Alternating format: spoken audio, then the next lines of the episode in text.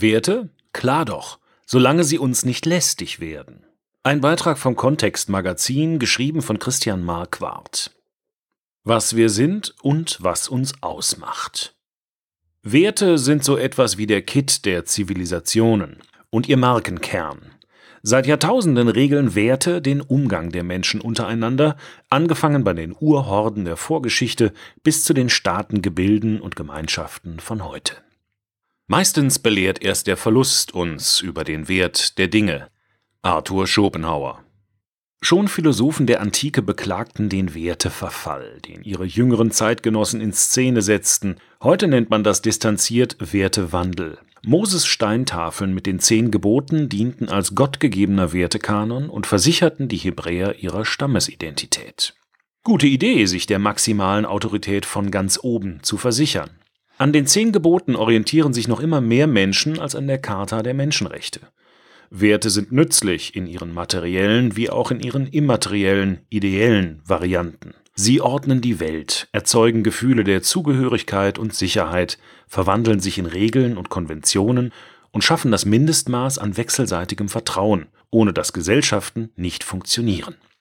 Aber das gibt Probleme. Die politischen Werte, die sich Gemeinschaften geben, sind keineswegs identisch mit den individuellen Werten Einzelner. Der Fehler ist schnell gemacht, die Respektierung von Werten bei anderen einzufordern, nicht aber bei sich selbst.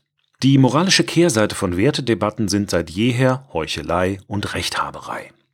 Unvergessen ein Auftritt von Andrea Nahles im Bundestag, wenige Tage vor der Bundestagswahl 2013. Da trällerte die damalige SPD-Generalsekretärin vor dem Plenum den Refrain eines Liedchens der Kinderbuchheldin Pippi Langstrumpf. Ich mach mir die Welt, wie sie mir gefällt. Darauf reagierte die linken Abgeordnete Zimmermann mit der Anfrage, wie steht die Bundesregierung zu dem seitens der Abgeordneten Nahles geäußerten Vorwurf, es gebe Parallelen zwischen dem Agieren der Bundesregierung und den Handlungsabsichten und Verhaltensweisen der Figur Pipi Langstrumpf. So wenig also private Werte manchmal mit den gesellschaftlichen übereinstimmen, so wenig existiert heute, in Zeiten großer politischer Turbulenzen auf der Weltbühne, eine international anerkannte Wertordnung, welche die Risiken und Nebenwirkungen der Globalisierung in den Fokus nähme. Die aktuellen populistischen und autoritären Tendenzen jenes Teils der Welt, der sich als westlich und frei versteht, spiegeln nicht nur Wut und Ängste vor der Globalisierung wider, sondern auch die Regression auf uralte Reflexe, die in der modernen Welt nicht mehr funktionieren. Reflexe, die wir von den Clans der Menschenaffen geerbt und verinnerlicht haben. Die Unterscheidung zwischen uns und feindlichen Nahrungskonkurrenten. Heute geht es eher um Wohlstandskonkurrenz. Aber wollen wir uns wirklich im modernen Alltag als Mitmenschen und Staatsbürger mit dem Verhaltensrepertoire von Primaten zufrieden geben? Vielleicht wäre es klüger, nicht immer nur den Verfall unserer alten Werte zu beklagen und jene auszugrenzen, die mit anderen Werten kommen.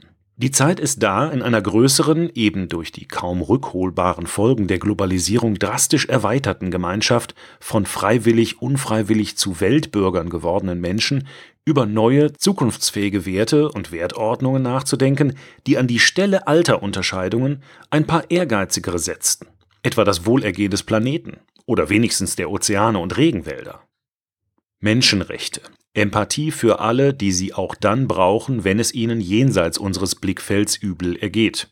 Ein Anfang wäre zu machen mit dem Redesign unserer sozialen Medien also einer neuen Kultur des Öffentlichen, welche die zeitgenössischen Podien des Diskurses frei hält von den Geschäftsinteressen der großen, fast allmächtig gewordenen digitalen Datenhändler und ihren eigenwilligen Zensurpraktiken.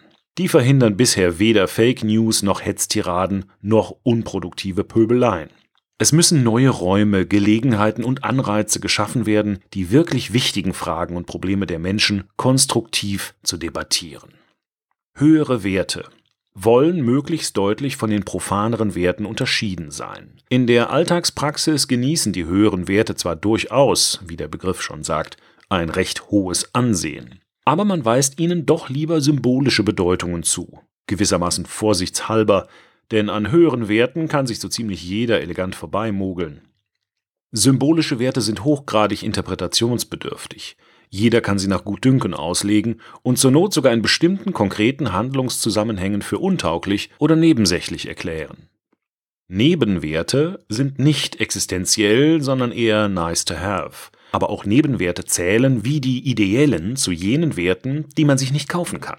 Zum Beispiel ein guter Geschmack, Bildung, Charme, Authentizität, Reputation im Berufsleben, Wertschätzung in den engeren Zirkeln des Alltags und Privatlebens gewährleisten jene Aufmerksamkeit, ohne die man zu einer Existenz als gesellschaftliche Mikrobe verurteilt wäre.